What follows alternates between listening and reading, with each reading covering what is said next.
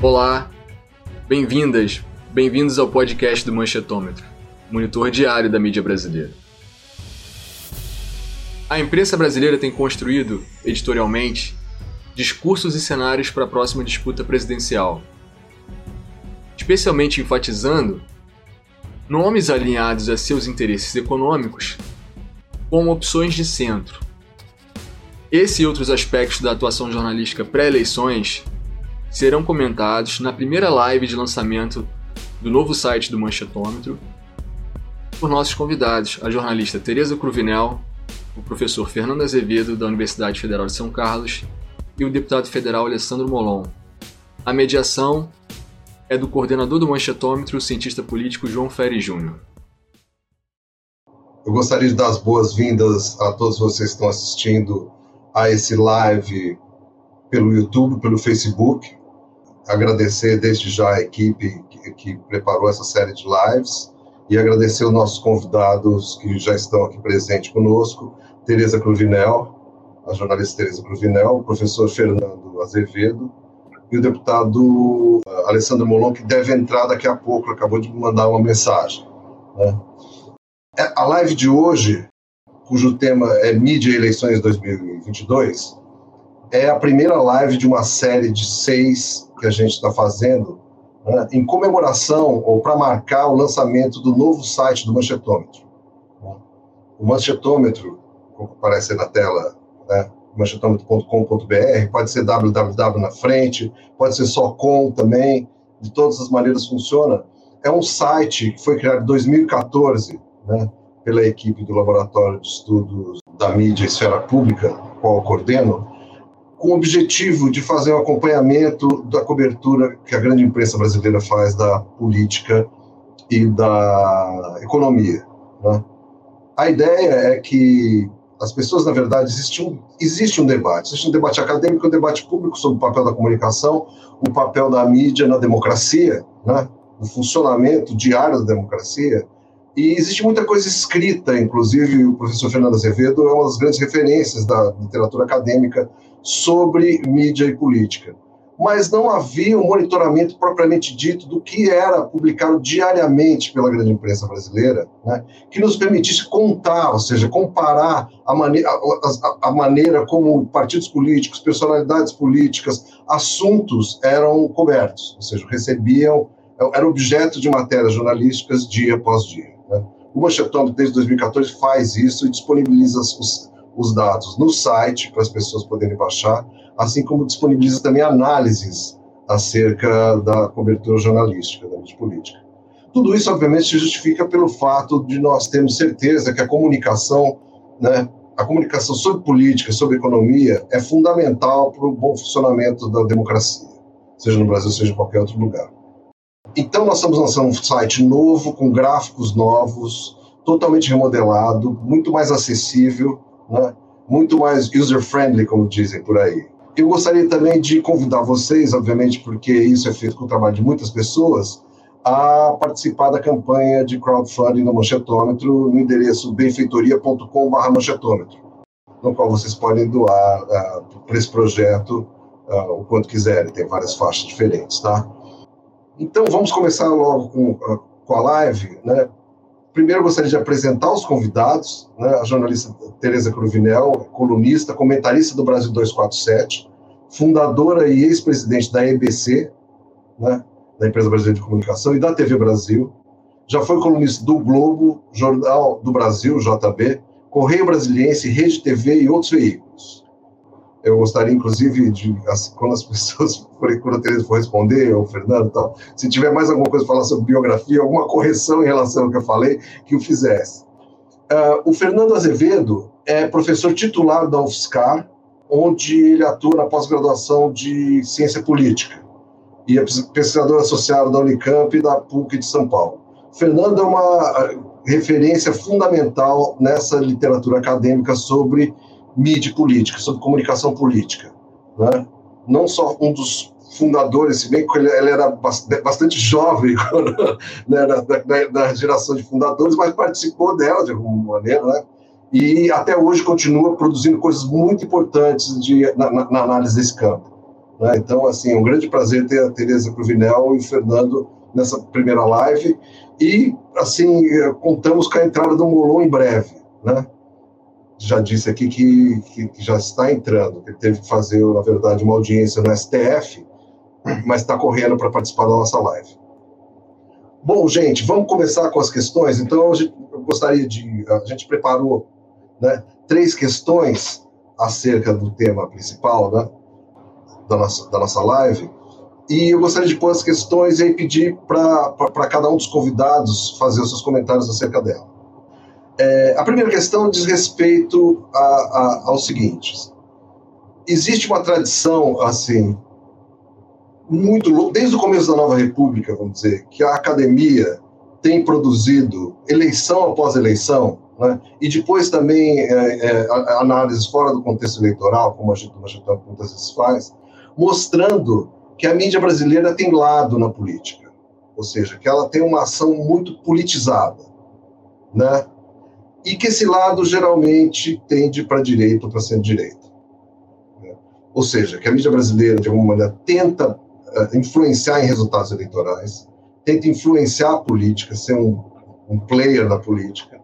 E esse lado, assim, se, se, a gente for falar em economia, eu diria o, o discurso de uh, fiscalista, que se chama de neoliberal, mas não só isso, ou seja, um discurso favorável a, a, a forças políticas de direita e centro-direita. Né? Os dados do Manchetômetro desde, desde 2014 assim, confirmam essa tendência de uma maneira muito substantiva. Né? Eu acho que o Fernando, inclusive, já até usou um pouco desses dados no trabalho dele, assim, é uma coisa que confirma uma coisa que já estava na tradição acadêmica, né? não é uma, a gente não, não inovou fazer isso. Eu gostaria de perguntar para vocês o seguinte: qual vocês acham que é a perspectiva para a eleição, ou seja, já que a mídia teve esse passado, qual a perspectiva do comportamento dos, da grande imprensa brasileira para a eleição de 2022? Né? É essa a questão. Eu gostaria de convidar primeiro a Tereza para começar a responder. Então, professor, eu agradeço aí o convite para participar dessa live. É um prazer estar com vocês. Eu achei, eu acho, considero o manchetômetro um marco muito importante nesse acompanhamento de mídia no Brasil, de né, conferindo é, mais rigor é, àquilo que a gente que era feito de forma, digamos assim, mais empírica e prática, mas é, acho que o manchetômetro deu trouxe as provas, as ferramentas né, adequadas. É, então, assim, cumprimento vocês do LEMEP pelo trabalho que estão fazendo. E muito bom também estar com o professor Azevedo como parceiro e como Olon, que eu conheço vida de deputado, né?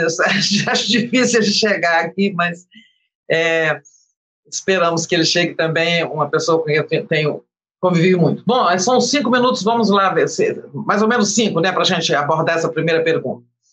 Olha só, é, eu acho que, assim, diferentemente, não diferentemente, mas singularmente, a mídia brasileira teve sempre sofreu dessa dessa transfiguração de veículo de comunicação em partido político em momentos cruciais da história. Então, olhando lá para antes de 1964, né, isso aconteceu em vários momentos, mas vamos destacar, por exemplo, um que é o, a crise que precede o suicídio de Vargas, né, onde a mídia estava, assim, com exceção da última hora que Samuel Weiner, todos os jornais engajados numa campanha, corrupção, a corrupção sempre aparece nessas horas e tal, né? Tanto que depois do, do depois do suicídio são é, esses veículos são atacados, empastelados e tal. Aí temos o, o longo período da ditadura, né, depois, de, depois de terem todos esses veículos também apoiado o golpe de 64 e sofrido muito rapidamente as consequências, né? por exemplo, o caso do Correio da Manhã, um jornal que pediu basta e que logo, logo sofreu as consequências, censura, interventor, na redação, essas coisas assim. É, aí temos esse longo período, a coisa se agrava depois, né, após o AI-5, com censura prévia, é, esses jornais, esses mesmos que apoiaram o golpe, tornam-se críticos do regime e tal. Aí cortamos para a redemocratização. Né? Entre 1985 e a posse do Lula, eleição posse do Lula, nós tivemos um período em que a, a, a, os veículos se comportaram mais ou menos dentro de um figurino de uma mídia liberal, né? É, liberal clássica, que tem suas preferências, mas é, atua com certa contenção, né? não tentando, é, digamos, se transfigurar em partido político. Acho que isso, de certa forma, aconteceu é, nesse período, e que foi um período muito bom da imprensa brasileira. Eu acho que foi um período em que teve pluralidade nas redações, Claro que tinha vieses, tinha preferências claras, mas o exercício do jornalismo se dava né, de uma forma mais, entre aspas, normal. Né? Você tinha ali os conflitos normais de uma redação entre o corpo de profissionais, jornalistas, e o aquário, que a gente chama, o conflito redação-aquário, que é, são aqueles chefes que representam, de certa forma, os patrões, né? Então, você tinha um contraditório na redação, você tinha a convivência de jornalistas com diferentes origens e formações políticas, ideológicas e, e tal. É, então, foi um período bom em que a, o impeachment do Collor é um exemplo disso. A imprensa efetivamente fez investigações e não comprou versões como na Lava Jato. Né? Ah, eu vivi isso tudo. Né? Eu comecei a trabalhar no final da ditadura em jornalismo político, troquei uma militância política por um jornalismo político. E então vivi tudo isso. Foi um período, um período que eu considero assim positivo da imprensa brasileira. A partir da, da posse do Lula que tudo vira, né? Olhando para 22, olha, de lá para cá sabemos tudo o que aconteceu. Houve uma intolerância enorme, um preconceito enorme em relação à cobertura do governo Lula. Em seguida, a demonização do PT, que não começa hoje, em 14, com Lava Jato, começa em 2005 com o Mensalão. Né?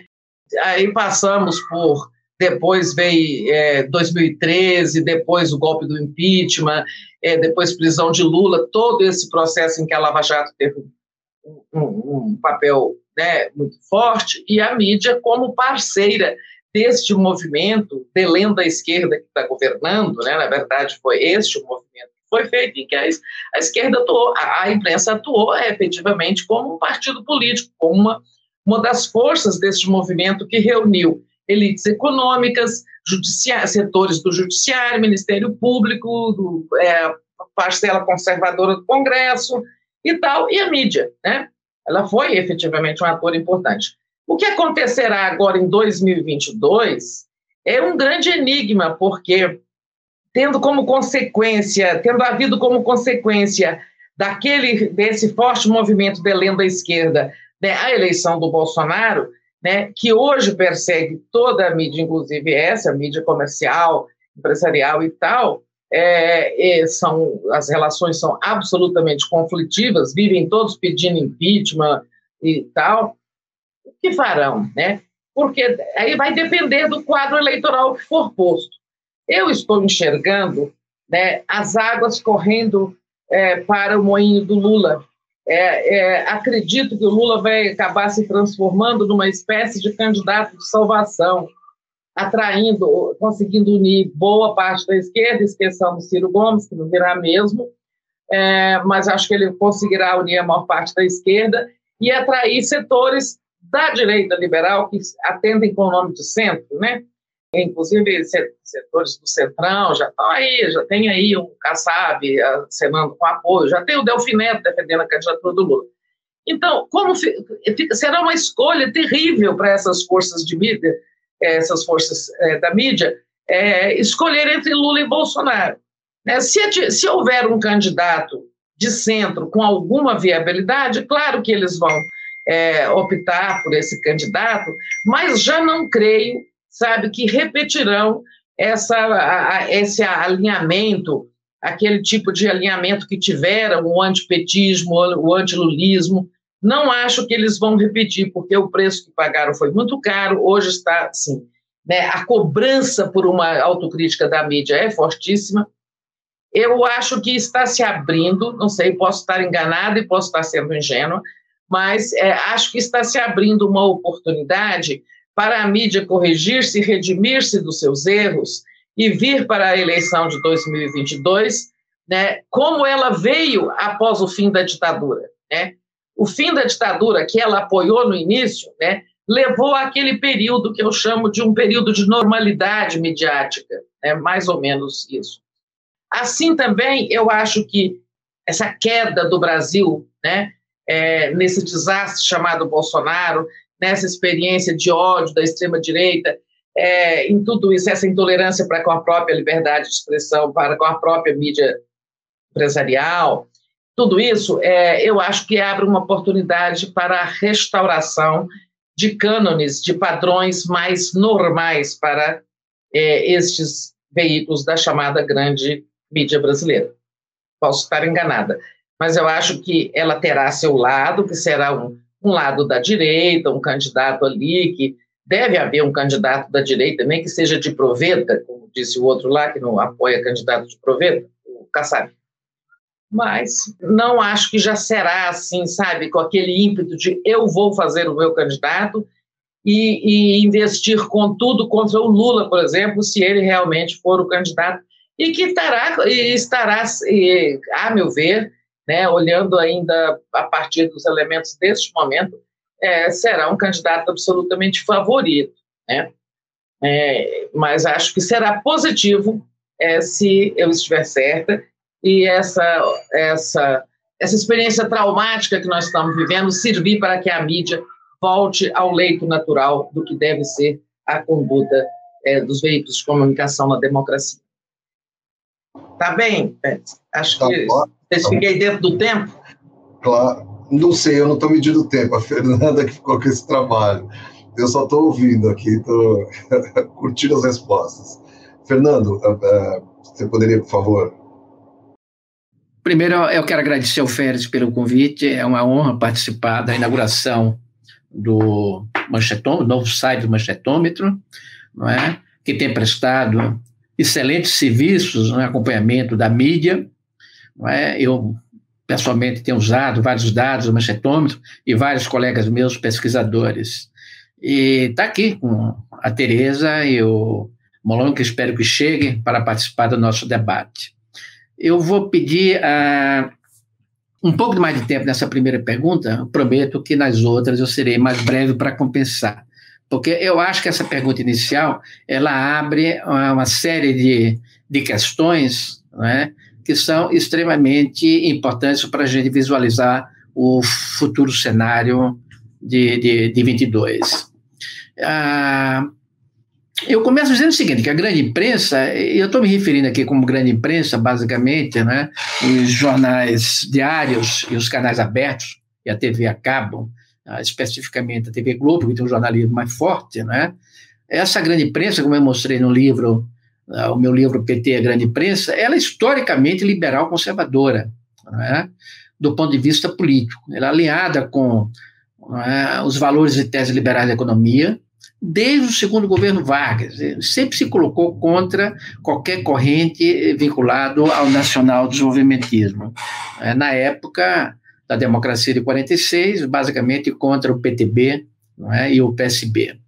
Depois da ditadura militar, essa posição liberal é, da grande imprensa, ela foi reciclada para o antipetismo, como a gente sabe, é, na medida que o PT herdou e atualizou o nacional desenvolvimentismo para se contrapor às teses neoliberais que circulavam, que passaram a circular a partir da década do, de 80. Então, eu acho o seguinte, que, que a mídia continua onde sempre esteve.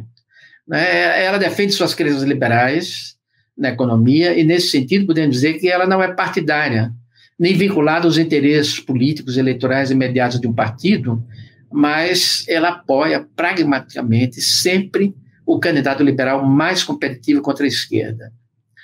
Ah, foi assim, não é? Com Collor, foi com Lula e com Brizola, e depois com todos os candidatos do PSDB contra os candidatos do PT. Apoiou o impeachment da Dilma, e na última eleição, em que a escolha final, não é? Ah, no segundo turno, não é? era entre um candidato com credenciais democráticas, mas do PT, e um candidato com biografia de extrema-direita, a imprensa vendeu a tese da falsa equivalência, confundindo polarização eleitoral com radicalização ideológica, entre os extremos para contrabandear o argumento do voto do mal menor e, portanto, legitimar o voto Bolsonaro. Pois bem, considerando tudo isso, o que, é que a gente pode esperar da mídia em 22? Qual será o provável contexto político dessa disputa? Não é? Ah, eu sigo um pouco o que a Tereza falou. Não é? Ah, primeiro, com o fim da Lava Jato, e acrescentaria o seguinte: com o fim da Lava Jato, o discurso da antipolítica, que foi dominante em 18, não é? ela, ela perde tração. E, por tabela, isso também enfraquece a possibilidade de lançamento de candidaturas outside com discurso contra tudo isso que está aí. É? Ou seja, nós não teremos, em 22, a reedição de um outro Bolsonaro com discurso contra o sistema político. Segundo, e também parte pelo fim do Lava Jato e a distância de seis anos do último governo do PT, é possível que o antipetismo perca potência como motor eleitoral. Embora, é claro, não entre em ponto morto, porque o antipetismo é o novo anticomunismo da Guerra Fria e o espantalho ideológico usado pela direita mais extrema. A contra-hipótese possível desse ponto seria uma candidatura Lula com uma campanha mais à esquerda, capaz de radicalizar ideologicamente a eleição e assim ressuscitar o antipetismo ou reenergizar o antipetismo. Mas eu acredito que o Lula saindo candidato, caso é, seja de, fato anulada a sua, a sua sentença, não é? ele vai assumir um estilo não é? muito próximo do, do, do estilo de 2002, de paz e amor, com apelos para o eleitorado médio e de centro, até com uma tentativa de é, ampliar sua, sua aliança é, contra o, o, Bolsonaro. Terceiro, evidentemente o Bolsonaro não entra na eleição como, quer dizer, o Bolsonaro entra nessa eleição como incumbente, isso é importante, porque ele não entra como desafiante, não é, como em 2018, não é? ele não será mais estilingue, ele será vidraça. Então, hoje nós temos o que? Economia estagnada, PIB baixo, desemprego, inflação alta, é o quadro de hoje, e provavelmente o de 22 será pior. Então, tudo isso evoluindo para uma situação social dramática. A isso tudo se deve acrescentar sua condição negacionista e absolutamente criminosa da pandemia, com centenas de milhares de mortos, não é? que certamente será subexplorada na eleição. A última pesquisa da Datafolha é, já mostra que 43% dos entrevistados o consideram o principal culpado pelas mortes e 56% não o consideram capaz de exercer a previdência. E quase 50%, inclusive, defendem o impeachment. Com esse contexto, é, eu creio que é possível esperar que uma disputa menos fragmentada, com poucos candidatos competitivos a partir de três campos políticos. A esquerda com a candidatura do PT, hoje o mais provável Lula, é? e a outra com o PDT e o Ciro Gomes, que tentará ampliar sua candidatura para o centro. Na extrema-direita, obviamente, Bolsonaro. E no que se tem chamado de uma forma bastante imprecisa e muito elástica de centro-direita, né, ou de direita democrática, um candidato com o perfil do Dória, Leite, Mandetta, Huck. Esse menos provável, eu acho. Não é? Todos liberais na economia. Eu penso, inclusive, que o Moro está fora da, do baralho. Bom, nesse caso o cenário se confirme, não é? é? Eu, eu, aposto, eu acho que a gente pode apostar que a mídia vai assumir o discurso da terceira via. Ou seja, uma saída pelo centro contra a volta do PT, estatista e populista de esquerda, e o populismo de direita do governo Bolsonaro. Nisso aí, eu, eu, eu, eu acho que eu não, é, não concordo muito com a Tereza, que eu acho que está bastante otimista que isso, que a, que a mídia pode não é, fazer uma meia-culpa e tomar outro rumo não é, em 22. Eu tenho a impressão que não, viu? Eu acho que ela vai jogar a carta dos polos, dos polos extremos para fazer o discurso e a defesa da moderação. E, portanto, é de um candidato de centro, tá? O, o, editorial publicado pelo Estadão, no dia 11 agora, último, dia 11 último, um dia depois do discurso de Lula, eu acho que antecipa de modo claro esse caminho. Né? Ah, sob o título de É necessária alternativa, não, a necessária alternativa para o caos, o editorial parte da falsa equivalência política entre Lula e Bolsonaro para descrever ambos como populistas, radicais e extremistas, com sinais trocados, um na esquerda, o outro na direita. E na sequência diz que a vitória de qualquer um dos dois será o caos político. E, é claro, defende a alternativa de uma saída pelo centro democrático, através de uma candidatura única, ele cita nominalmente o Dória, o Mandetta e o Huck. Né? Vejam bem, o editorial fala de uma candidatura única de centro, não de uma frente ampla, que incorpore nomes de centro-esquerda, como Ciro, por exemplo, é? que seria capaz de ampliar o horizonte ideológico para além do liberalismo.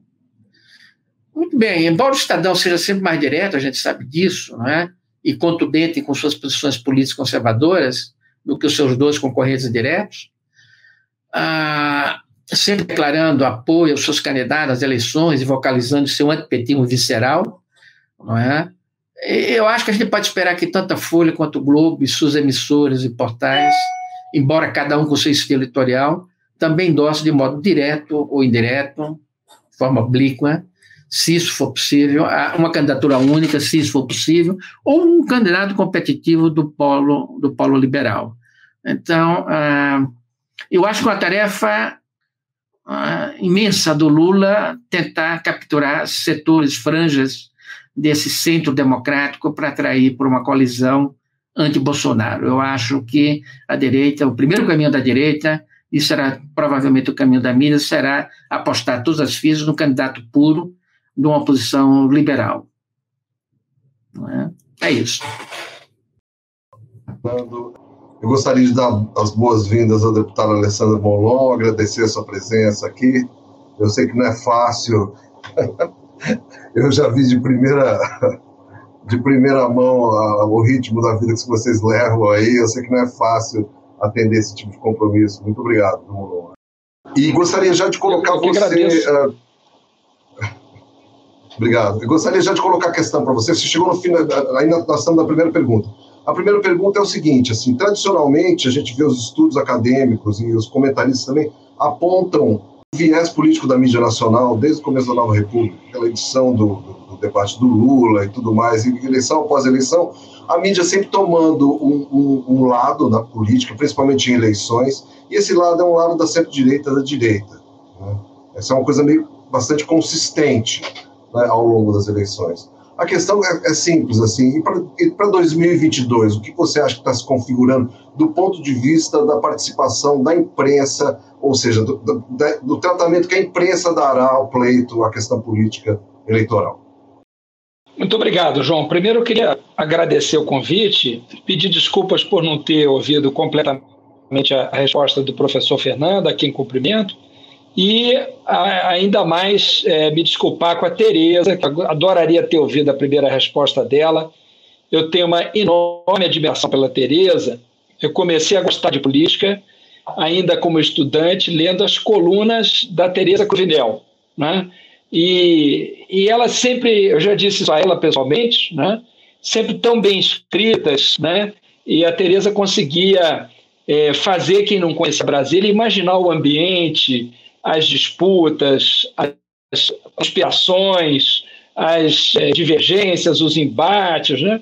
Eu, eu lia com um prazer enorme a Tereza é, todos os dias no jornal, e foi assim que eu comecei a me interessar por política, lendo as colunas dela. Então, eu fui muito feliz de vê-la aqui. Eu entrei atrasado e queria me justificar. Eu estava numa audiência com a ministra Carmen Lúcia, tratando de uma ação direta de inconstitucionalidade do PSB contra os decretos de armas, que eu espero que em breve o Supremo considere inconstitucionais, e foi marcada hoje essa audiência, então peço desculpas, eu tive que participar da audiência, e também eu não vou conseguir ficar até o final, João, porque eu vou pegar voo ainda hoje para o Rio de Janeiro, consegui uma vaga num voo, então vou ter que sair um pouco antes do fim, de forma que eu me desculpo com os dois outros debatedores e com o público e com você, por essa, por essa impossibilidade minha. Né?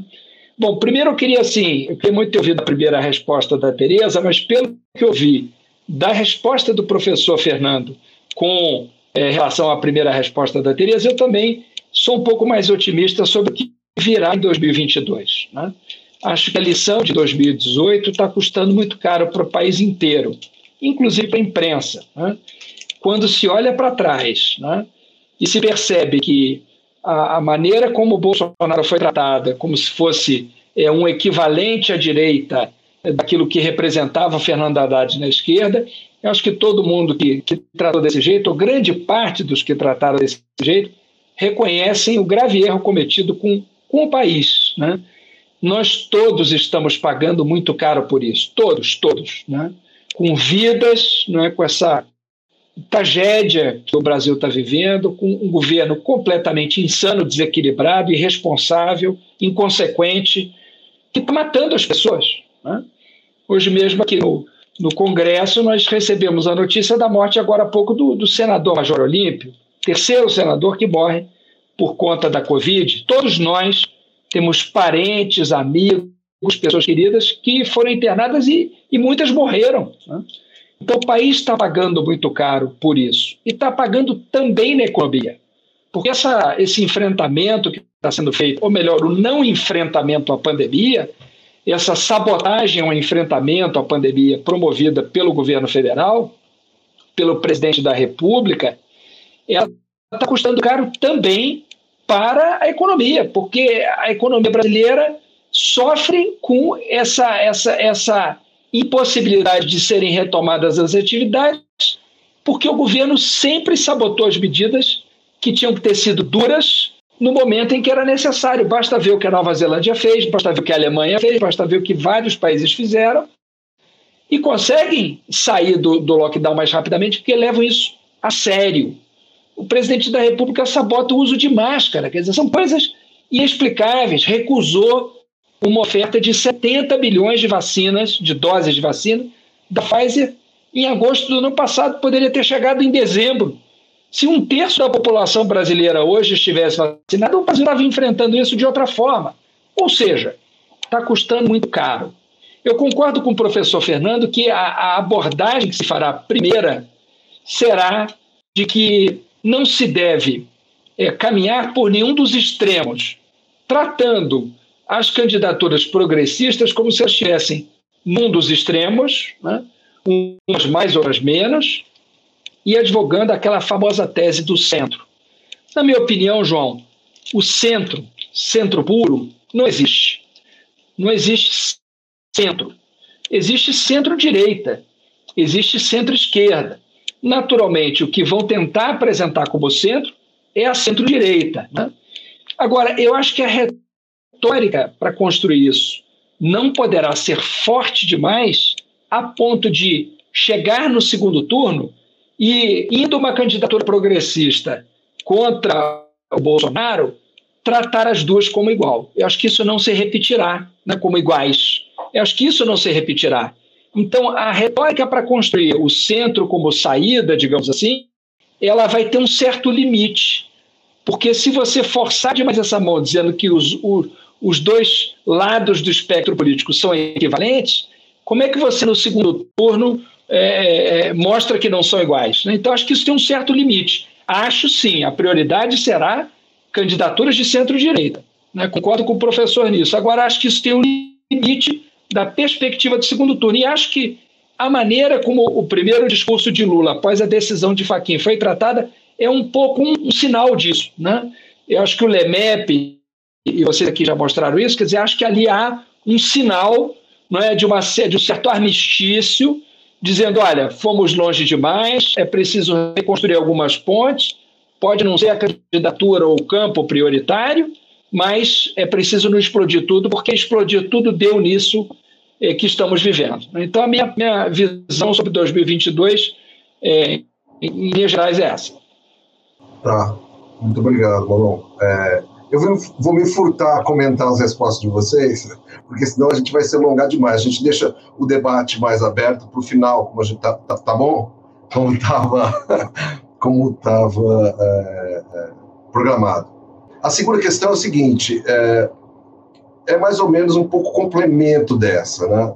Os nossos estudos no machetômetro têm mostrado que a mídia não tratou o Bolsonaro é, é, é de maneira favorável na eleição de 2018. Pra vocês terem uma ideia, assim, ele foi talvez que recebeu, ele foi o que recebeu uma cobertura mais negativa, sim, o Haddad um pouco menos, mas também bastante negativa, e o Alckmin foi tratado de uma maneira benevolente em 2018. Não é nada que surpreendente para quem observa né, a eleição após eleição, o comportamento midiático. Agora, a gente sabe também, os nossos dados mostram, que a mídia tem tratado ele de uma maneira, a figura do Bolsonaro, de uma maneira bastante negativa. Né? E quando a gente quando diz negativo, nossos dados, eles, em grande medida, eles cobrem artigos de opinião, peças de opinião. Então, eles, eles são geralmente opiniões contrárias, inclusive, que contêm julgamentos morais, mas às vezes também contêm fatos, ou seja, dão uh, também uh, muita importância, notícias negativas sobre o governo Bolsonaro, sobre as ações do Bolsonaro.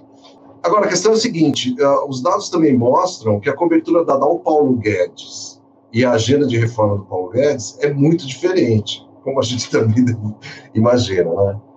E a questão que eu gostaria de colocar para vocês é o seguinte: e para 2022, assim, como é que vai? Porque eu, deixa eu eh, complementar a pergunta, porque me parece que existe aí um movimento. Vocês detectaram a questão da mídia ter, ter respondido a essa, esse discurso do Lula de uma maneira talvez ambígua, ou seja, porque antes respondia de uma maneira sempre negativa, era uma coisa bastante consistente, né?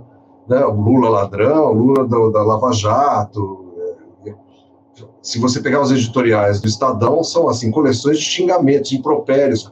Parece um pouco, assim, caricaturizando, é um pouco como o texto que a Marilis, a jornalista Marilis, publicou hoje sobre Bolsonaro na, na Folha de São Paulo. Os editoriais do Estadão a respeito do Lula são impressionantes. É que as pessoas não leem muito Estadão, mas assim. É...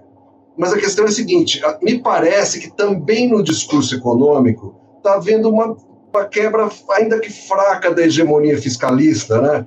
Figuras como, por exemplo, o Armínio Fraga, um pouco, o Lara Rezende, assim, e eu acho que a pandemia também trouxe uma possibilidade da gente, sei lá, a, o afrouxamento da, da, da, da PEC do gasto, ou seja, o afrouxamento do discurso neoliberal radical que a mídia e, obviamente, o mercado, patrocinada pelo mercado, em consonância com o mercado, bancou por tanto tempo, isso parece que está mostrando algumas rachadurazinhas. Então, eu queria saber para vocês como vocês acham que, essa, que esse elemento seja uma forte eleição à figura do Bolsonaro, mas ao mesmo tempo uma adesão apaixonada às reformas neoliberais, como isso vai desembocar na eleição de 22. Queria convidar o Molon para responder primeiro dessa vez, porque inclusive ele está com pressa, está tá com problema de horário. Muito obrigado, João. Se, se a Tereza e, e, o professor Fernando se incomodarem, eu, eu aceito, eu gostaria de começar respondendo primeiro. E se você permitir, embora isso seja um certo sacrilégio, gostaria de responder a terceira também sobre a EBC, é, antes de ouvir a Teresa sobre isso, que é uma irresponsabilidade minha, já que ela dirigiu a EBC, conhece muito melhor do que o tema, mas se você permitir, eu vou tentar tocar nisso também antes que, que ela fale sobre o tema, é, me arriscando aí de depois ela, ela dizer o que eu disse e com certeza terá ela razão não eu, porque ela que entende disso. Tereza quer falar alguma coisa? Não, tudo bem, Malon. É, já que eu interrompi, Malon, sempre bom te encontrar. É, sempre foi um interlocutor bom é, que eu tive no jornalismo político, no tempo que ele era menos demandado. Hoje ele é difícil, porque é muito demandado. É, mas você pode continuar me lendo, tá? No 247. Eu vou começar a mandar meus artigos para você. Tá? Claro. Tá? É porque você fala assim, no passado, até parece que eu não escrevo mais, né? Eu sei, mídia independente e tal. É, não é isso não, é, sabe que, que é? Ficam lendo os jornalões, a gente não está dando conta. Ficam lendo os jornalões só e não leem mídia não, alternativa. A gente, a, gente, a gente não está dando conta Mas de eu... ler. Não sobra nem tempo. Não, tudo bem, Maulon, você vai falar primeiro as duas perguntas, mas assim, sobre a questão da EPC, é, já que você vai sair, e considerando assim que eu acho que você é a pessoa que vai ter um papel aí no que vem pela frente, né? Nesse momento nós estamos aqui enfrentando um, uma, uma, batalha grande com a, contra a privatização da EBC. Então, é, eu gostaria muito de ouvi-lo, mas que você também me ouvisse sobre coisas que eu queria falar, porque isso é um, um debate que a gente quer levar para o Congresso. Perfeito. Desde já conte comigo, conte comigo para a gente conversar com calma sobre isso, mas desde já me colocar contra a privatização, evidentemente. Dizer, acho que é uma, uma, um ataque inaceitável. Mais um, a EBC, depois de tudo que a EBC passou nesses dois últimos anos, e o que aponta para aquilo que eu diria, assim, é, é, seria preciso garantir uma autonomia para a EBC que, que a gente não conseguiu garantir. Né? Quer dizer, de alguma maneira, fazer uma blindagem institucional que ela pudesse sobreviver ao, aos ataques, às sabotagens, às, às armadilhas de um governo como esse, né? para que ela pudesse passar incólume. Não é se é que alguém pode passar incólume por um governo como esse, mas pelo menos que ela tivesse mais blindada. Né? Então, resistamos à privatização, conte comigo na luta contra isso, vou, quero ouvi-la a respeito, né? vamos conversar a respeito, mas desde já sou totalmente contrário e conte com o máximo que eu puder fazer para evitar que ela seja privatizada. Tá? É, eu queria falar sobre essa questão do Paulo Guedes. Né? Eu acho que o, assim, a, a agenda do Paulo Guedes é, de fato, é, a agenda da grande imprensa. Né? Quer dizer, essa é agenda liberalizante, privatista, não é? E, ao mesmo tempo, é, João, é defensora de uma agenda de uma austeridade fiscal que não está se vendo em país nenhum do mundo. Tá? O, que me, o que me causa uma certa perplexidade é que, nesse momento em que o mundo inteiro está se endividando para salvar sua população, seus povos e suas economias, né? aqui há um discurso de que o governo não pode gastar muito, porque se se endividar demonstra uma irresponsabilidade fiscal. Isso é que é uma irresponsabilidade. Né?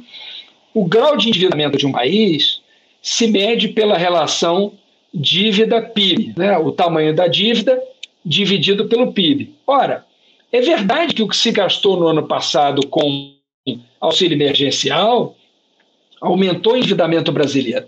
Mas, por outro lado, isso evitou que o PIB caísse mais do que teria caído se não houvesse auxílio emergencial, além de ter salvado a vida das pessoas. Né? Então, assim, a gente vê esse pacote de 1,9 trilhões de dólares que o Biden acaba de aprovar no Congresso norte-americano. Né? E aqui, o que é que a gente vê? O discurso de que é preciso não, é, não gastar tanto, não se endividar tanto, e essa proposta agora de 44 bi, é, bilhões de reais para o auxílio emergencial. Hoje foi anunciado o auxílio de, no teto, 375 reais. Para famílias unipessoais, para uma pessoa que vive sozinha, o auxílio será de 150 reais. 150 reais não dá, nós sabemos, para nada. Então, o que chama a atenção e me, me, me assusta é que nem quando os países que se quer copiar né, na suposta austeridade fiscal e na agenda neoliberal fazem o contrário, nem aí há uma defesa é, daqueles que defendem essa visão de que se, se abra uma exceção. Né? Então, essa é a agenda deles, essa continuará sendo a agenda deles, mas ela orbitará em torno, na minha opinião, de um candidato que concilie o liberalismo econômico, ou ultraliberalismo econômico, com o liberalismo tradicional do ponto de vista dos costumes, o liberalismo político, o liberalismo em termos de direitos humanos, que é o oposto do que o governo Bolsonaro defende. Então, esse candidato será um desses aí que o professor Fernando Azevedo citou. Eu concordo com essa lista dele, concordo com a exclusão é, do Moro dessa lista, também acho que a carta faz do baralho, mas seja Hulk, seja é, o Eduardo Leite, seja o Mandetta, eles vão tentar encarnar um pouco essa agenda que os meios de comunicação, os grandes meios de comunicação defendem. No entanto, como nós sabemos por todas as pesquisas é, que saem, o povo brasileiro não tem essa visão. Qualquer pesquisa que se faça sobre privatização, a resposta é sempre esmagadoramente contrária à privatização, algo em torno de 70% a 75%. Então, não adianta. O povo brasileiro ele não é privatista, ele não é privatizante, ele não defende essa agenda que esses grandes meios de comunicação defendem. Né? Então, podem continuar batendo nisso, porque a visão que o povo tem não é essa. Né? O nosso povo é um povo, do ponto de vista dos costumes, mais conservador e do ponto de vista da economia, mais progressista, digamos assim, mais é, voltado a uma visão mais intervencionista do Estado, é, reconhecendo a importância da atuação do Estado em várias áreas. Essa agenda é exatamente o oposto da agenda dos grandes meios de comunicação. Então, você pode fazer qualquer pesquisa que você identifica isso. Os meios de comunicação batem numa certa agenda econômica, ela não penetra no povo, né? porque o povo sabe, quando se privatiza, é, quem é que acaba pagando a conta, né? qual, o que, que é o significado disso. Então, eu digo isso, evidentemente, em relação a qualquer privatização, né? Eu acho que aqui, assim, acho que é uma discussão válida discutir se cabe ao Estado administrar aeroporto, essa discussão que eu acho válida. Agora, isso não tem nada a ver com privatizar Banco do Brasil, Petrobras, Eletrobras, Caixa Econômica, EBC, Correios e assim por diante. Né? Então, assim, a minha visão é que a agenda da grande imprensa será essa, mas ela não tem penetração nas classes populares. E o presidente da República sabe disso, o atual. Tanto é que ele também resiste a essa agenda é, na medida em que pode, porque também acredita nessa agenda, vestiu esse figurino para enganar o mercado financeiro e, e, agora não quer entregar, porque sabe que a população vai contra. Né? Bem, em síntese é isso, João, é um pouco da minha visão. Eu quero agradecer é, o convite, espero ter ajudado de alguma maneira o debate, né, trazendo a minha visão, e eu peço desculpas por não poder ficar mais e ouvir mais o Fernando e a Tereza. Eu vou seguir para o aeroporto agora, daqui de Brasília, daqui a uma hora decola meu voo para o Rio de Janeiro. Se Deus quiser, eu consigo pegar esse voo. Muito obrigado por me convidar, estou à disposição sempre que puder. E parabéns aí pelos convidados tão ilustres que, que certamente estão ensinando muita coisa para a gente. Muito obrigado, João. Vamos, eu que agradeço. Obrigado por ter podido participar aqui e respondido as questões assim, de maneira concisa e objetiva. Tal. Acho que contribuiu bastante para o debate. É, você está indo embora agora? Quer falar mais alguma coisa sobre a EBC? Não, tá bom. Não, eu acho que é isso, assim, me colocar contra a privatização é dizer para a Tereza que conte comigo, estou à disposição para ouvi-la mais detidamente, se ela puder depois me explicar os, os, os, principais argumentos, enfim, me mandar algum material, vou ler com toda atenção. Pode contar comigo na luta contra, mas eu acho que essa luta contra, eu me lembro da Tereza é, é, lutando pela, pelo avanço da EBC ainda nos governos progressistas. Então, eu acho que a gente ela foi muito importante, mas acho que ainda tem uma tarefa grande para a gente cumprir em um próximo governo. Ainda não basta evitar a privatização, que é absolutamente necessário, mas é preciso ir além. E acho que a Tereza pode falar disso para a gente como ninguém. Tá? Tereza, se você eh, tiver alguma coisa para falar, ainda te ouço alguns minutos aqui. Eu tenho mais uns três minutos para descer pelo táxi. Não, é, é, uma hora a gente conversa. É, eu acho que tem, assim, eu acredito que numa restauração democrática a gente vai retomar a comunicação pública, que isso não tem mais. A EBC não é mais uma empresa de comunicação pública, não existe mais TV pública, não, sabe? Acabou. Aquilo lá é um aparelho de governo.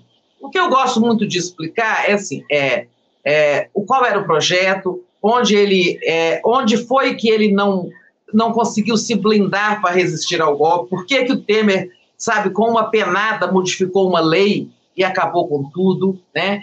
É, então, assim, tem uma série de coisas, até porque devemos ter cometido erros que permitiram, digamos, como você disse, é, não blindaram a, a empresa para a sua sobrevivência com a sua natureza, né? Por exemplo, criamos uma, uma receita própria, mas o superávit fiscal engoliu sempre a receita. Aí diz agora que vai vender porque custa caro, custa 500 milhões. Olha, tem 4 bi acumulado lá, que é de dinheiro da EBC, que eles usam para fazer superávit. Então tem um monte de coisas que as pessoas não sabem, sabe? E, a gente precisa, dessa vez, fazer com que esse debate é, saia de uma bolha, sabe, que fica entre nós, que tratamos de comunicação, os políticos é, progressistas, os acadêmicos do setor.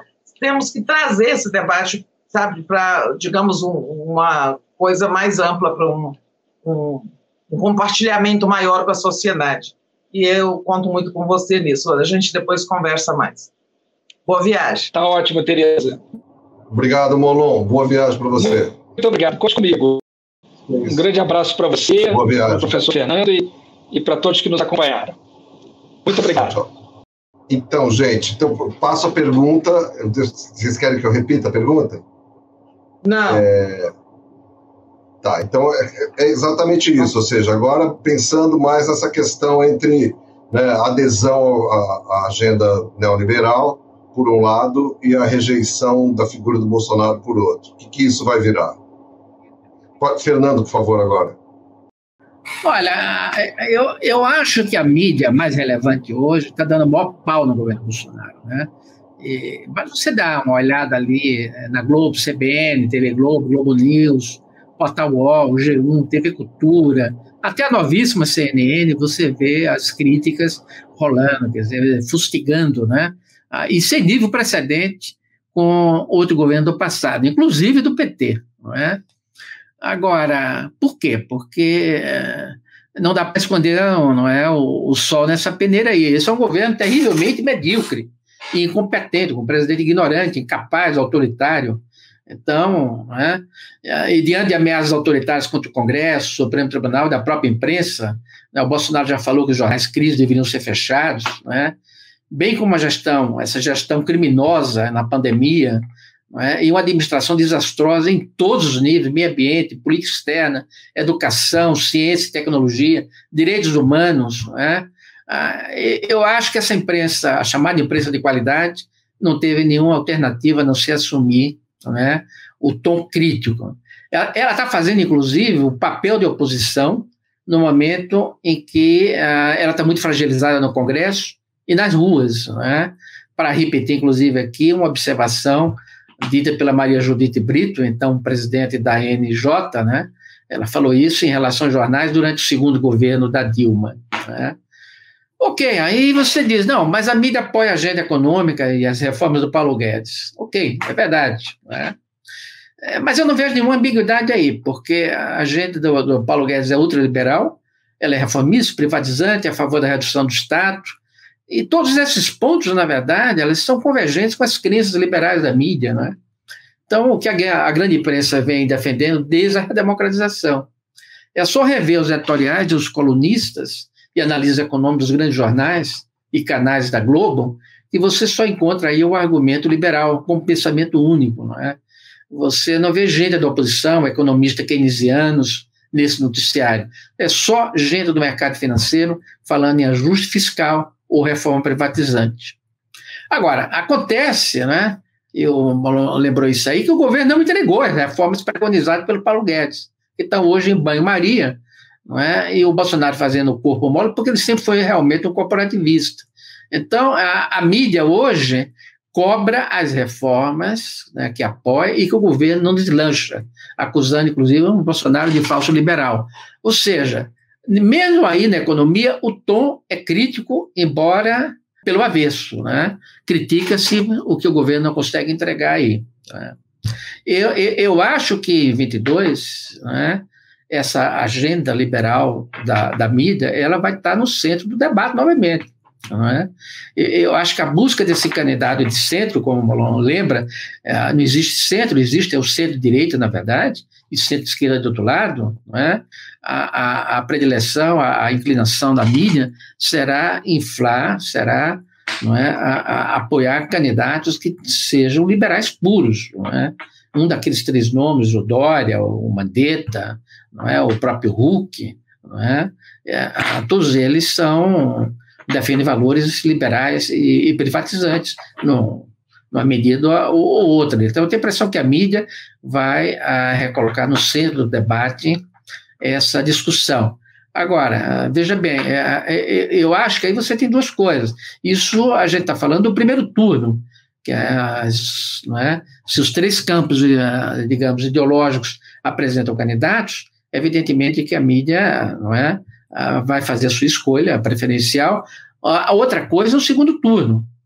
E aí eu até concordo que no segundo turno Caso você tenha uma final entre o Bolsonaro e o Lula, né, provavelmente a mídia vai bater, né, a, a, mídia não baterá como bateu, por exemplo, em, em 18, ou como caracterizou o PT como extremista, coisa e tal. Então, a ver, isso aí é uma questão, talvez, é uma questão em aberto para a gente verificar empiricamente quando as eleições correrem em 22. É, só queria uh, lembrar para quem chegou agora, ou chegou no meio da apresentação, que isso é a primeira live da série de seis lives de lançamento do novo site do Manchetômetro, Manchetômetro que vocês podem visitar na, no endereço www.manchetômetro.com.br ou manchetômetro.com, tanto faz. Uh, e convido vocês também a, a visitarem o nosso site, site, de crowdfunding, nossa página na benfeitoria.com barra manchetômetro. Queria convidar agora a Tereza Cruvinel para responder essa questão relativa à perspectiva da agenda não, é, é, eu até vou ser bem breve, porque senão a gente não fala da última, da terceira questão, porque está se aproximando o meu horário também de trabalhar é. ali no Boa Noite 247. Mas essa é realmente uma pergunta conexa é, ali com a primeira, né? E eu até aproveito para, assim, é, esclarecer um pouquinho mais é, ao professor Azevedo. Eu, talvez, assim, é, tenha sido, ou não me expressei bem, não fui, não é, nem fui tão benevolente. Eu não acho que ela vá, sim, fazer autocrítica, não acho que a imprensa vai fazer autocrítica, nem acho que ela vá é, não deixar de ter a sua preferência por um candidato da direita liberal. Assim, não acho não, ela vai ter essa preferência no primeiro turno, mas é aquilo que o Molon falou. Não, é, dessa vez, não acho que eles venham assim, sabe, tão partidariamente identificados com esse candidato. Partidariamente não que ela tenha partido, mas assim, tão e, e, é, alinhada com esse candidato da, da, direita liberal, seja Dória, seja Hulk, tem outro aí, Mandetta, eles não têm candidato, aliás, né? é, não conseguem fabricar um. Então, não acho que ela, é, primeiro turno, sim, ela vai ter esse alinhamento, ela vai fazer essas críticas aí de extremos, esses discursos, mas não será com essa veemência, porque, sabe, o, a, até porque sendo esse candidato de esquerda, o Lula, como tudo indica, né, esse campo da, é, do centro-direita está rachando, já começou a rachar, né? É, não vai ter um, um, bloco monolítico contra o PT se o Lula for o candidato ou contra o Lula. Né? Você vê quando um Delfim Neto faz aquela declaração de anteontem ou de ontem, né, que o Lula deve voltar, que o governo dele foi muito bom, etc, etc, né, isso tem, ele, é, é, sabe, o Delfim é uma pessoa que fala é, por outros setores ou influencia setores da elite econômico-financeira, né, tem um setor do mercado que está, sabe, é, inclinado pela candidatura do Lula. Eu acho que não está, assim, não, então não vai ter essa essa ojeriza no primeiro turno para porque sa eles sabem que o candidato deles não vai ao segundo turno, né? Isso está bastante óbvio. Não tem não tem candidato com nenhuma densidade no campo deles. É, e aí a mídia, tendo ido tão longe em 18 em outros momentos, estando com sua credibilidade tão baixa, né, tão abalada, é que eu acho que ela vai ter postura moderada, não que ela deixará de ter, claro, suas preferências. E, e isso vale também para o objeto da segunda é, pergunta aí, né? Sim, ela vai, acho que ela vai defender um, esse ideário neoliberal, mas já não será também com aquela coisa sectária por dois motivos. Primeiro, porque o, o, portador dessa agenda neoliberal não irá ao segundo turno e, e será preciso compor né, no segundo com alguém, o adversário do Bolsonaro, pela esquerda. Né? É, e segundo também, é, tem isso, o, o, esse receituário neoliberal tem feito água por conta da pandemia, como é, alguém já disse aí, o Malon já falou, é, como os, o Estado Nacional, né, a atuação do Estado foi e continua sendo forte em, em outros países do centro do capitalismo, na Europa, os Estados Unidos, está lá o Biden com, aquelas, aquelas, aquele, aquele plano de um trilhão e tal.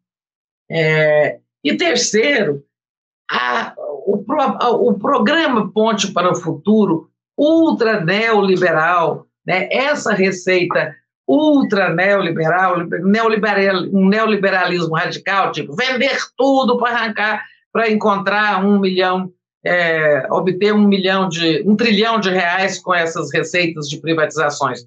Venderam o que até hoje, né? Até porque o mundo também não favorece isso. Quem é que está comprando alguma coisa nesse momento? Mas aquele ideia, aquele receituário neoliberalismo radicalizado, ele foi feito também naqueles moldes, com aquelas tintas muito fortes, né, para também justificar o golpe contra a Dilma. Né? Temos uma contra-receita aqui, e ela era assim: é, o, no governo Temer, não vamos esquecer que não foi o Paulo Guedes né, que fez o, a, a PEC do, tempo, do, do teto de gastos, foi o Temer. Né? Não foi o, ainda o Bolsonaro e o Guedes que fizeram a reforma trabalhista, já foi o Temer. Então, eu acho que aquelas tintas fortes foram usadas dentro do, sabe, assim, da, da receita de bolo para tirar, a, aprovar a, o impeachment da Dilma, né? E congregar em torno daquela ideia, unir a elite e tal, vai dar tudo certo quando a gente tirá-la, aí vem aquele programa Ponte do Futuro, aquela é, empulhação do MDB, né, feita pelo Moreira Franco. Então, por tudo isso, acho sim que eles, eles vão ter o seu, é, o seu candidato, mas sem, sabe, sem rasgar as vestes por isso ou sem partir para coisas assim, como já fizeram em outras eleições, e também ficarão com o programa neoliberal, mas sem, sem ultra neoliberalismo, até porque eles sabem que não haverá espaço né, para o candidato portador deste, deste programa. Acho que vai ser mais assim. Tudo mais light. É, eu, eu, tento concordar com vocês, só fazendo um comentário rapidíssimo, eu tento concordar com vocês, é que fico bastante, tenho bastante incerteza em relação ao que vai ocorrer daqui para lá, porque eu acho que tem bastante tempo ainda e né, a gente pode ter mais uma campanha judicial. Pode falar, Teresa. Não, estou dizendo, tudo é achismo. Aqui todo mundo está é, tá falando eu acho, eu acho. Hoje em dia, eu. eu, né? é, eu já, eu já. Né? É. Então, é, fica muito especulativo tudo, né? É. Eu geralmente sou um otimista bem, um otimista cauteloso. Hoje em dia eu sou um otimista bem cauteloso. Estou ficando mais cauteloso, eu acho. Mas vamos para a terceira questão, que eu acho que é uma terceira questão que uh, interessante, tira um pouco da gente dessa coisa eleitoral propriamente dita, né? Mas tem muito a ver, ou seja, é fundamental para o debate sobre democracia, papel da comunicação na democracia, democratização da comunicação, né? Democratização da mídia, que é, uh, é o seguinte: a gente sabe, todo mundo com um pouco de bom senso nesse país, apesar de ter muita gente sem bom senso, sabe que nós temos um problema sério na nossa democracia, que é o problema de oligopolização da comunicação, ou seja, o acesso aos canais de comunicação, a expressão pública da opinião, da opinião política, da opinião econômica, é, é limitado por alguns gatekeepers, grandes empresas, né, de, que produzem muito conteúdo. Inclusive, depois a, a, podemos até comentar alguma pergunta que puseram aí, sempre aquela pergunta, e as redes sociais, as redes sociais, a gente pode chegar lá.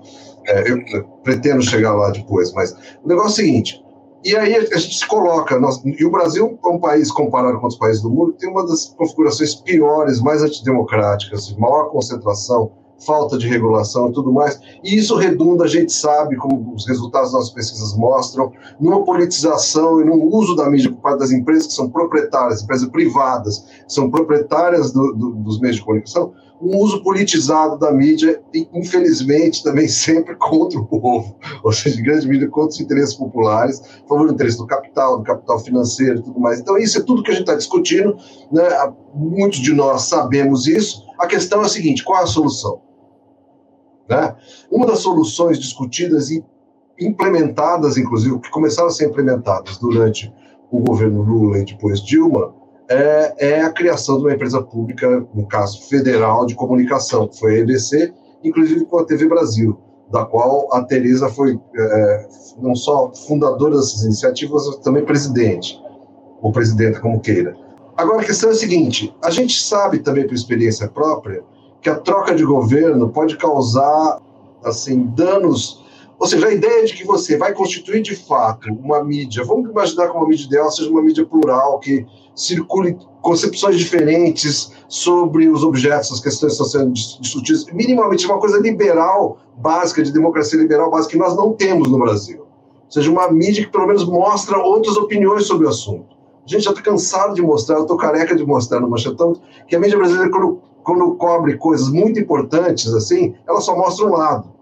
Né? Vocês mesmos já falaram aí, quando vai falar de economia, só economista neoliberal, por exemplo, que aparece em Globo, Folha de São Paulo também. Folha de São Paulo um pouquinho mais, tem uns poucos, mas não foge muito dessa, dessa coisa.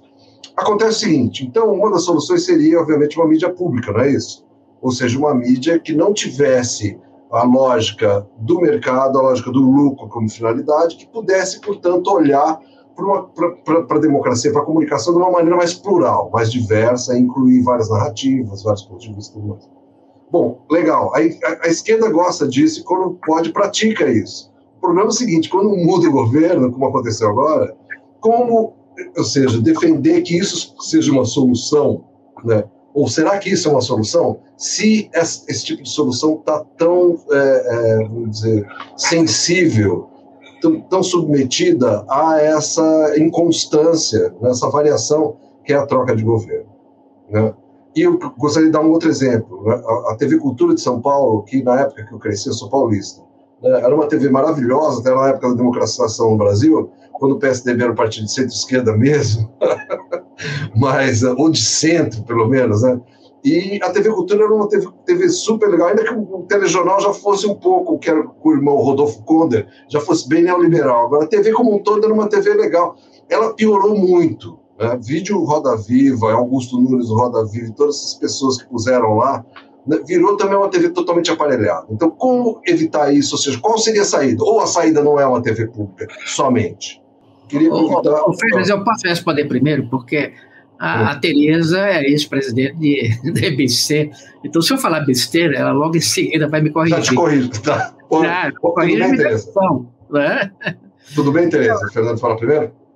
É rapidinho, não vou demorar. Né? Ah, eu, eu, acho o seguinte, Férias, é, é, eu acho que é, que é um fardo muito grande você colocar não é, a, a, as empresas públicas não é, como, como essa coisa da democratização, responsável pela democratização da mídia. Não é? porque, porque eu acho que a gente nunca teve, na verdade, uma empresa pública, de fato, não é, no Brasil. Você pega a EBC, a EBC ou mesmo a TV Cultura, como você estava falando aí há pouco tempo, né? Ela é instrumentalizada dependendo de quem está no poder. Ela se transforma imediatamente numa espécie de voz do Brasil a serviço do governante, não é? Então, se a gente pensa na referência mundial, né, que para esses sistemas audiovisuais públicos é a BBC. Ela foi fundada em 27, ela está perto, inclusive, do centenário, né? Ela não tem anunciante, é, não tem publicidade paga, é mantida com financiamento público, via imposto domiciliar, é gerido por um conselho independente, apartidário, não tem interferência do governo e é supervisionado pelo órgão regulador profissional, né? um órgão regulador audiovisual da Grã-Bretanha né, a Office Communication. Portanto, em tudo e por tudo é diferente da experiência que nós temos aqui, o que a gente chama de TV pública, que são, na verdade, TV estatais. Né? Segundo lugar, é, é, eu acho que no Brasil a gente não tem essa tradição como teve na Europa. Né? A gente sabe que na Europa as primeiras, a televisão originalmente era pública.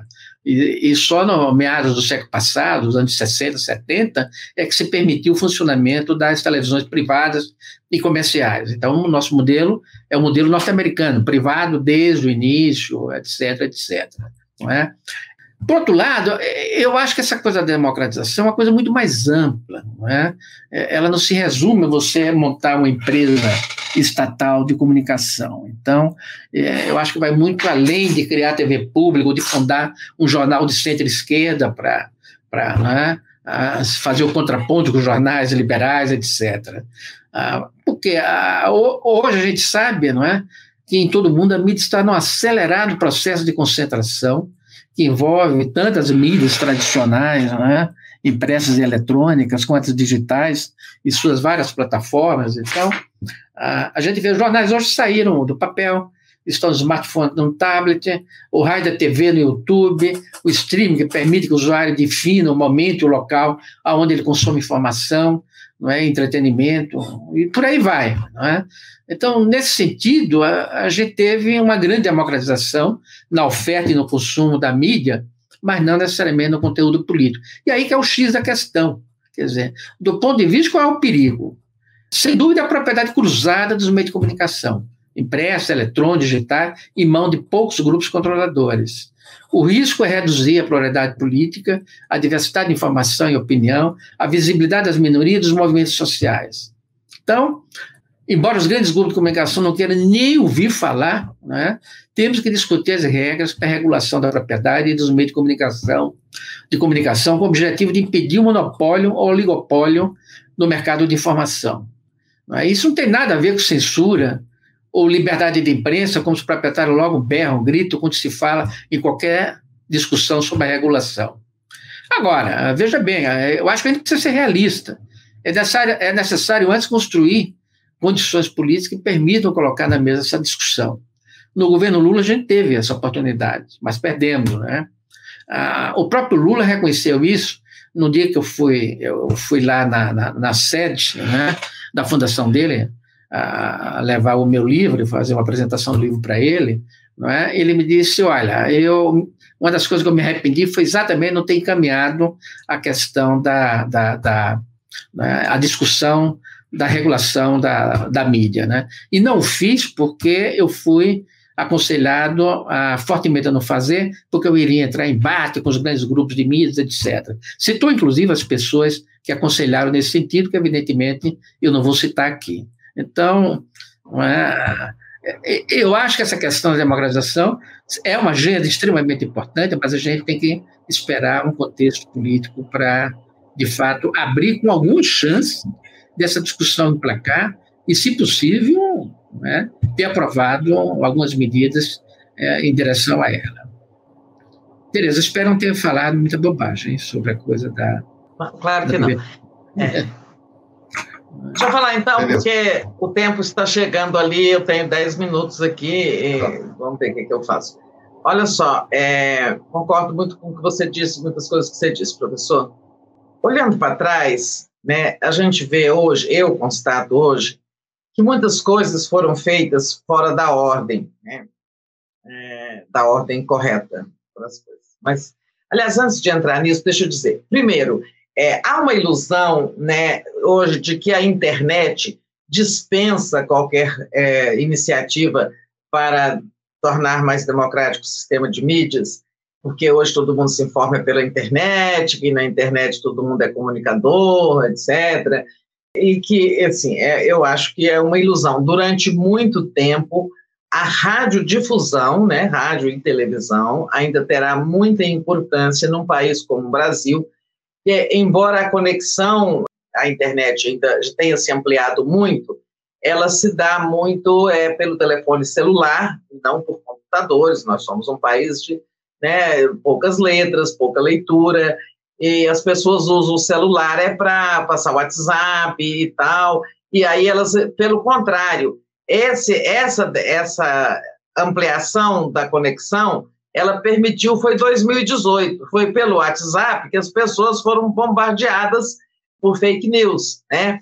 Então, longe de ter contribuído para que você tivesse um, sabe, um público mais informado, com, com tal, é, com mais acesso à informação, a gente criou foi um público mais vulnerável à manipulação via celular, né? É, eu trabalho num veículo na internet né, a TV, a TV 247 e um site de, de textos, é, e as pessoas têm assim, muito essa, essa crença de que, sabe, pela internet vai se superar o problema da radiodifusão. Não vai. Né? A televisão não vai no imediato. A televisão, eu acredito que por muitos anos ainda será o meio mais importante de informação e entretenimento para o povo brasileiro, é, enquanto tivermos tamanha desigualdade, é, problemas educacionais, né? Assim, eu acho que isso leva tempo para você mudar esse paradigma. Por onde eu vou me informar? Ah, vou pegar o celular e entrar na live do Manchetômetro. A gente sabe que não, né? Ou vou ver a TV 247. Nós temos um público grande, mas não pode ser comparado com das televisões abertas, né? É, somos mosquitinhos. Então, é, esse é um primeiro ponto. Então, temos que mexer com radiodifusão, já que o Estado não pode mexer com os jornais privados, as, as, as é, mídias privadas, né, impressas, revista, coisa e tal. Mas, é, aí eu retomo por onde eu falei. Nos governos do PT, eu acho que nós fizemos as coisas erradas do ponto de vista de uma cronologia mais racional. É, primeiro, o primeiro governo Lula não tratou da questão da comunicação. Né? É, a Beth Carmona era presidente da, da TVE do Rio, e ela até realizou, ela e a Rosa Crescente, realizaram em 2003 um grande seminário sobre comunicação pública, trouxeram gente da BBC, da RTP, da TVE de Espanha, todo mundo das grandes, dos grandes grupos de comunicação pública da Europa, até da PBS americana, seminário, produziu-se um livro com aquilo, um texto, tal, mas o governo Lula não, não mexeu, estava interessado. E depois, como também, né? 2003, primeiro ano de governo. 2004 já teve problemas. É, ali teve primeiro, o, o início da caçada ao PT com o caso Valdomiro, 2005 teve mensalão, 2006 era ano de reeleição, então, mas perdeu-se um mandato inteiro sem tratar de comunicação. Tá?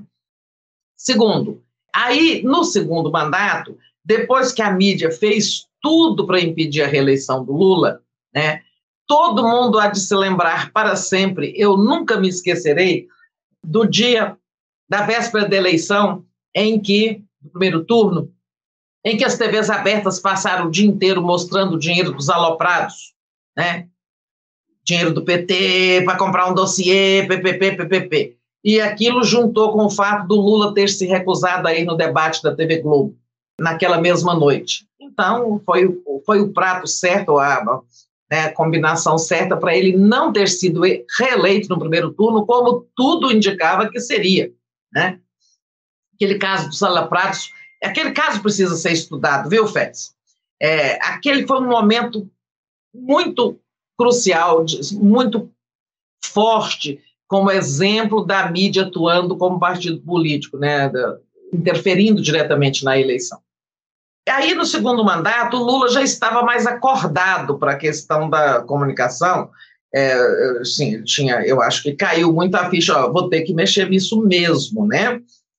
E ali, é, a primeira coisa, a primeira mudança que ele faz é chamar o Franklin Martins para ser ministro da Comunicação, né, logo no começo do segundo mandato. Mas aí, aí, quando eu digo que as coisas não vieram na ordem certa, assim, primeiro nós tínhamos que ter feito a Conferência Nacional de Comunicação, né? E ela não foi feita, ela foi feita depois da criação da IBC, porque eu até participei muito lá. E feita a conferência, se o setor privado quisesse boicotar, ele que boicotasse, mas uma conferência nacional onde essa questão fosse discutida, né, e encaminhar e algumas questões encaminhadas, né? É, e a principal questão era como vamos dotar o Brasil de um sistema mais democrático. Então, o primeiro passo seria uma conferência e depois a regulação e por fim a criação da mídia pública. Porque você veja, criar a mídia pública, a empresa Brasil de Comunicação, no caso, sem uma regulação, sem nada mudar nessa oligopolização, nessa concentração, nessa propriedade cruzada, questões a que o professor já se referiu e eu não vou nem repetir para não gastar o tempo, né? Como pode, sabe, uma TV Brasil que além de tudo foi criada com três canais abertos, três, vocês sabem disso? que a TV Brasil foi criada com três canais abertos apenas, um no Rio, um em, São, um em Brasília e um em São Luís do Maranhão, que eram os três canais que a União tinha e deu para a EBC, três. Você acha que uma, uma televisão com três canais vai concorrer com o gigante da TV Globo ou com as outras televisões abertas? Por que, que ela só teve três canais? Né? porque teria que se tomar canais dois de outros grupos privados, o governo não queria mexer com isso. Tá? Eu, se eu soubesse da, o que significava isso, eu nunca tinha aceitado a presidência da EBC. Porque não vai se fazer uma televisão com, sabe, um omelete com esses três ovos. Eu consegui contornar esse problema com brigando com a TV a cabo para colocar a TV Brasil na TV, na, nas TVs por assinatura, comprando a, custo, a muito dinheiro um, uma fração de satélite para colocar a TV Brasil na parabólica. Então, então primeiro tinha que ter se regulado, sabe? Desconcentrado o setor, acabado com essa propriedade privada que permite a um grupo ter tanto poder, porque senão a mídia pública fica a formiguinha e o elefante, sabe? Ela, ela não tem repercussão, é, é, uma, é uma competição impossível, né? E também, além de ela ter, ela teria que ter sido dotada de canais, no mínimo em todas as capitais, coisa que nunca teve, né? Depois brigamos muito para ter um canal em São Paulo. E o que que nos deram? O 68, onde ninguém vai, que é lá no alto do, do espectro, do, do, do dial, né? Em suma, então, é, eu continuo achando que a comunicação pública é importante. Estou aqui somando forças com movimentos sociais, movimento de defesa da EBC, contra essa privatização, porque, embora ela esteja muito deformada, a EBC hoje é um aparelho do governo, não é uma empresa de comunicação pública, né? discordo do professor de dizer assim que nunca houve mídia pública. Os canais da EBC foram públicos. O governo do Lula nunca interferiu na TV Brasil, nas, nas rádios EBC, na Agência Brasil. O Conselho Curador tinha todo o poder para o supervisionar, e com o qual eu tive muitos atritos é, naturais. Né? Uma coisa é você estar tá na, na, na, gerência executiva e o outro que está supervisionando, ah, não quero assim, ah, mas eu preciso fazer assim e tal. Em suma, é, mas é bom, é para isso mesmo que você tem um órgão supervisor. Mas tudo isso acabou por quê? É, a troca de governo a que você se refere, Pérez. É, assim, a EBC foi criada na lei, ela dispunha de um mandato para o seu diretor-presidente. Para que um mandato?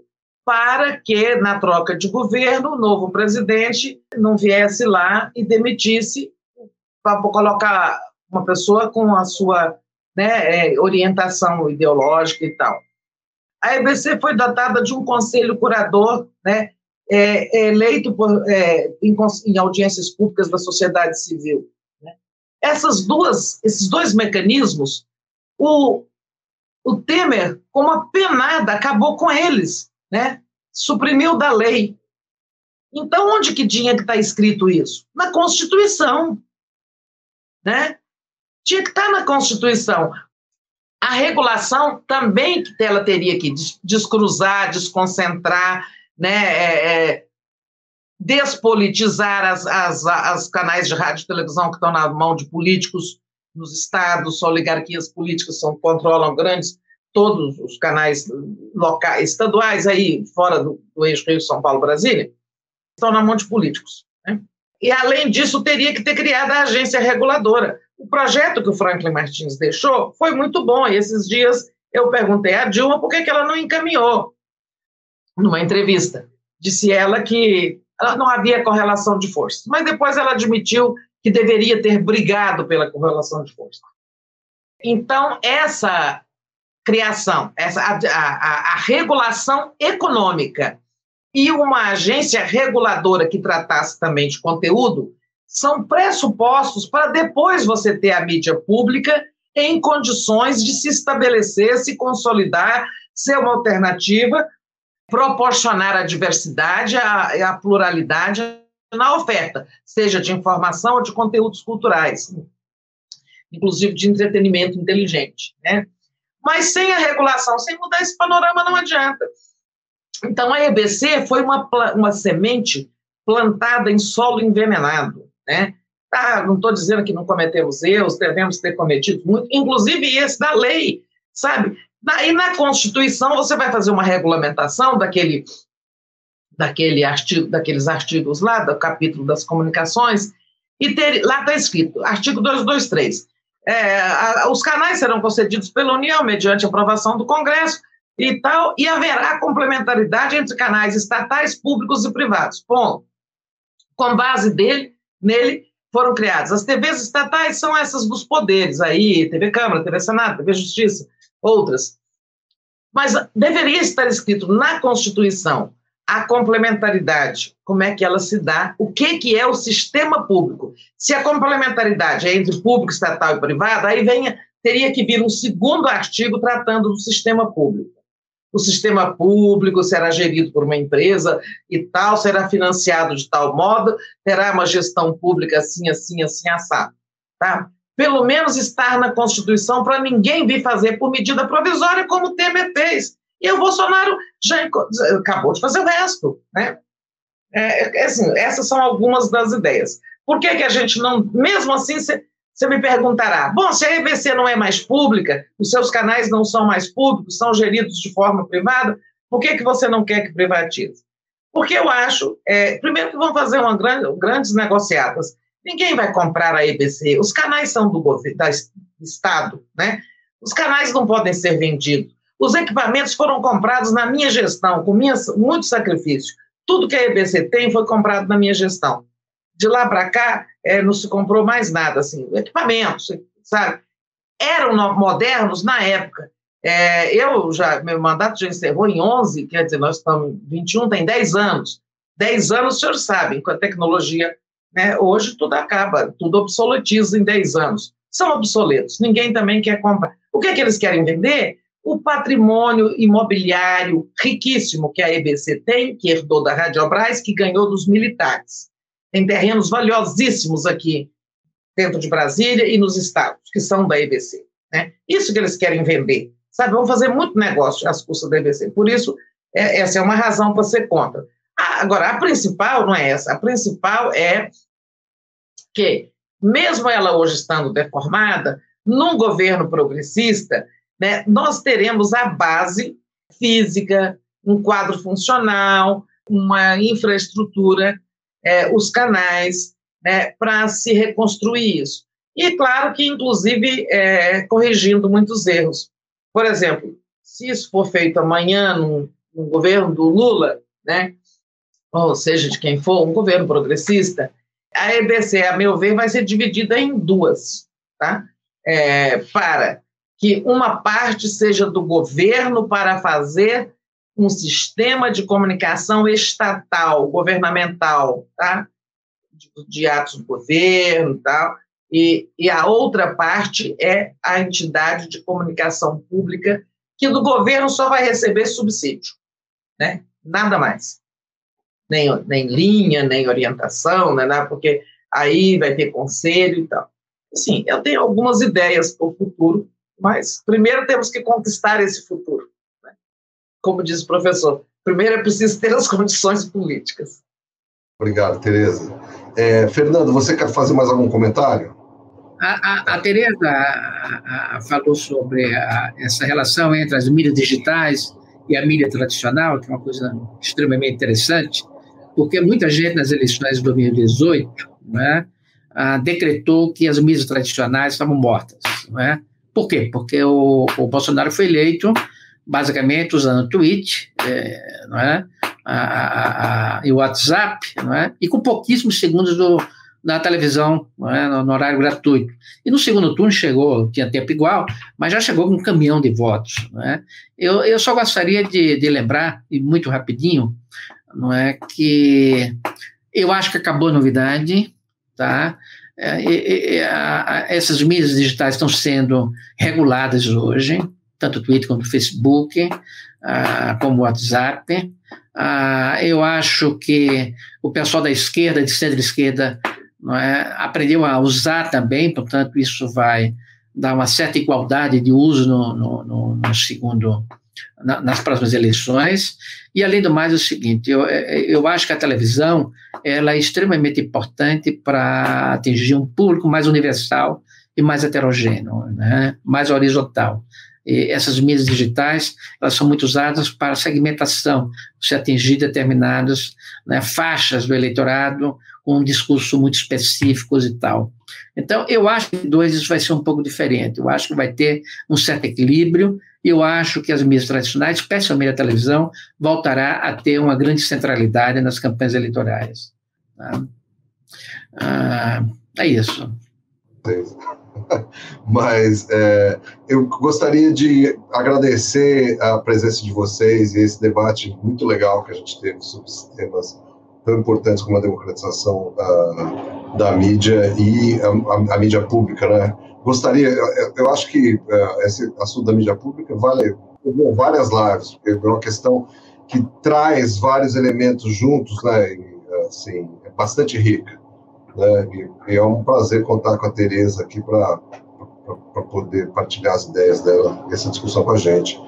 E também ter tido Fernando para discutir esse tema, todos esses temas, e, né, e a, a questão da mídia na política, particularmente da política eleitoral. Gente, eu gostaria de chamar a atenção para vocês. É, houve algumas perguntas aqui durante o nosso, a nossa live, e algumas delas, mais de uma delas, relativa a essa coisa da, da importância das redes sociais uh, nas eleições, vis-à-vis, -vis, ou seja, em comparação às mídias tradicionais. Eu gostaria de falar para vocês que essa é só a primeira live de uma série de seis lives, pelo menos, que nós vamos fazer, e elas se repetem todas as quintas-feiras, começando às seis e meia, sete horas da noite, né? Então a gente vai ter nas, na, no próprio, próximo dia 25 uma só sobre redes sociais de direita radical. Né? No dia 1 de abril nós vamos ter outra sobre desinformações e redes sociais. Depois, no dia 8, politização do judiciário brasileiro. No dia 15, cobertura da economia, uma só sobre a cobertura da economia. E, por fim, uma só sobre a cobertura da política do governo Bolsonaro. Né? Então, a gente vai ter chance para discutir essa questão da, da, da mídia e, e, claro, em relação às, às mídias tradicionais. Mais uma vez, eu quero reforçar, e essa série de lives, elas estão marcando o lançamento do novo site do Manchetômetro, totalmente redesenhado, com novas funcionalidades. Ele está no www.manchetômetro.com.br ou só manchetômetro.com.br. Tá? Eu gostaria de, de instar vocês a visitar o novo site é, e também a, a, visitar o site da, do nosso crowdfunding, que é na benfeitoria.com.br. Mais uma vez, agradeço imensamente a generosidade da presença da Tereza Cruvinel, jornalista Tereza Cruvinel, do professor Fernando Azevedo aqui, e do deputado Alessandro Molon, que teve que sair mais cedo. Obrigado, gente. Obrigado vocês que estão assistindo no YouTube, a equipe do Manchetômetro que propiciou essa organização perfeita aqui, que deu tudo certinho, tá? Obrigadão mesmo. Até Sim, mais. Obrigado, Félix. Boa noite a todos. Um abraço, beijo. Tchau. Abraço. Tchau, tchau. Neste episódio, você ouviu a primeira das lives de uma série de lançamento do novo site do Manchetômetro, que recebe políticos, acadêmicos, jornalistas e agentes da sociedade civil. Para mais informação, acesse o nosso site manchetômetro.com.br e siga as nossas redes sociais. Para você que reconhece que a democratização da mídia é fundamental para a democracia brasileira, considere apoiar nossa campanha de financiamento coletivo. O link é benfeitoria.com